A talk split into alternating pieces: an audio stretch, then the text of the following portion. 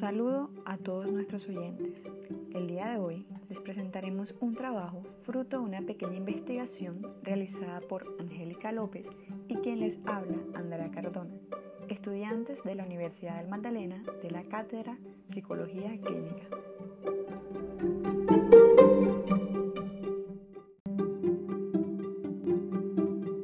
Técnica de la que hablaremos el día de hoy se conoce como metáfora y es común encontrarla durante las sesiones de terapia.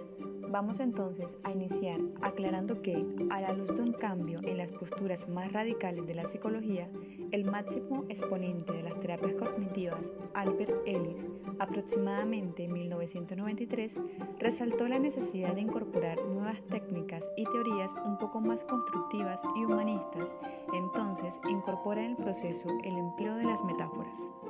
Entendiendo esto, Hablemos entonces de una importante mujer exponente en este campo, Judith Beck, que en su libro sobre terapia cognitiva, publicado en 1995, define esta técnica como la forma en que el terapeuta ayuda al paciente a tomar distancia de sus creencias centrales por medio de la reflexión acerca de una situación.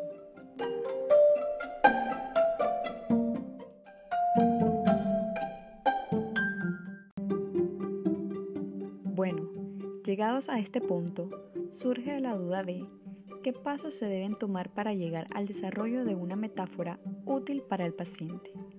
Para iniciar, se identifica de forma completa el problema en específico que se está tratando. Luego, en segundo lugar, definir la estructura del problema y seleccionar una metáfora que identifique lo expuesto por el cliente. En tercer lugar, una vez seleccionada la metáfora, se les pone al cliente como punto clave a tratar, teniendo en cuenta que en el discurso se plantea una posible solución al problema. Sucesivamente, como cuarto paso, el paciente debe sentirse identificado con la metáfora. Se le pide que encuentre una asociación entre los pensamientos, emociones y conductas expuestas y las propias. En el quinto paso, se le pide al paciente que haga una interpretación de la metáfora para darle un significado y de esta manera seleccionar uno que más se adapte al objetivo de la terapia.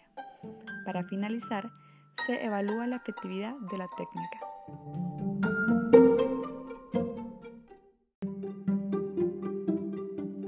Queridos oyentes, sin más preámbulos, en este punto de nuestra conversación resaltaremos que la técnica de desarrollo de metáforas ha demostrado eficacia en el tratamiento de pacientes con trastornos de ansiedad y depresión.